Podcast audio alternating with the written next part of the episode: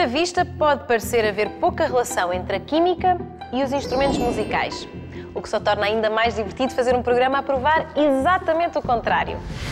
Não interessa se são instrumentos de corda, de sopro ou de percussão. Tanto a sua durabilidade como a qualidade de som que produzem dependem fortemente dos materiais que os constituem.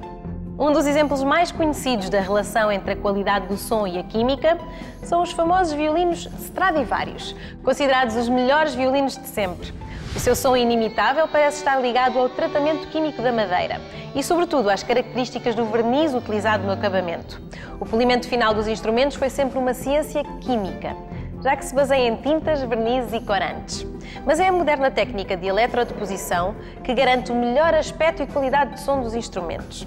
Permite recobrir as superfícies com finíssimas camadas de cobre, prata, ouro e níquel, em várias combinações, a partir de uma solução com íons destes metais e por aplicação de uma corrente elétrica que neutraliza a carga dos íons e força a sua deposição como sólidos. Nos instrumentos de corda, a química volta a aparecer nas cordas. Até ao final do século XIX, as cordas de guitarra eram feitas de biopolímeros obtidos a partir dos intestinos de animais, o catgut, também utilizado em cirurgia. Eram cordas difíceis de fazer, muito sensíveis à umidade e que facilmente desafinavam. As cordas de polímeros sintéticos, como o nylon, surgiram como uma alternativa económica. São cordas resistentes à umidade e que não desafinam. Mas as cordas mais apreciadas são as cordas metálicas, por produzirem um som muito claro e intenso.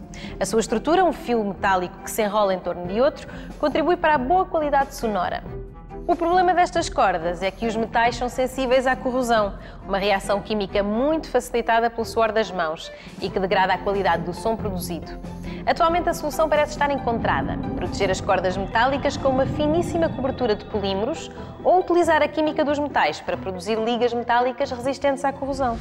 E assim temos a música e a química na mesma partitura em perfeita harmonia.